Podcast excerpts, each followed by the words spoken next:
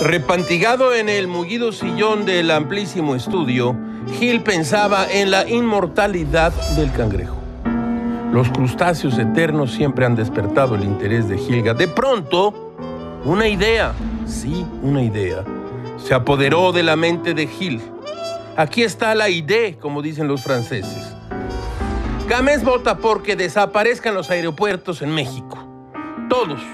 Nada de que una pista en algún estado de la República, o todos peludos o todos rabones o como se diga. Y desde luego los aviones. Todo sería más fácil sin ellos.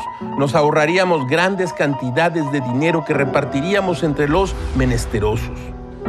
Gil vota también por desaparecer las oficinas. Gran idea. Cero administración pública. El sueño neoliberal. El gobierno no construye, se reduce la burocracia, se les pagan unas migajas de paloma a los pocos burócratas que queden, se bajan los impuestos al mínimo, se inventan programas del corte de solidaridad, en fin. Ni los más neoliberales del mundo lo han logrado.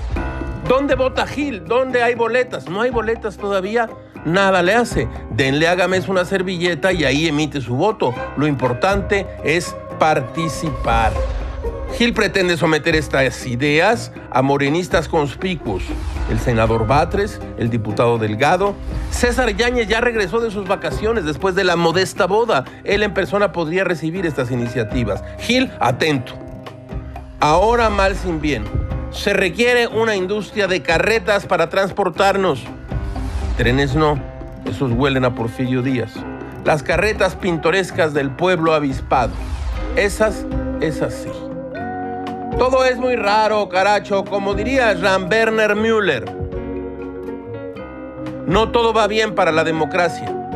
El peligro para las democracias actuales no es una vasta ideología que sistemáticamente niegue los ideales democráticos. El peligro es el populismo, una forma degradada de la democracia que promete hacer el bien bajo los más altos ideales democráticos. Que el pueblo mande. Gil pasa a retirarse.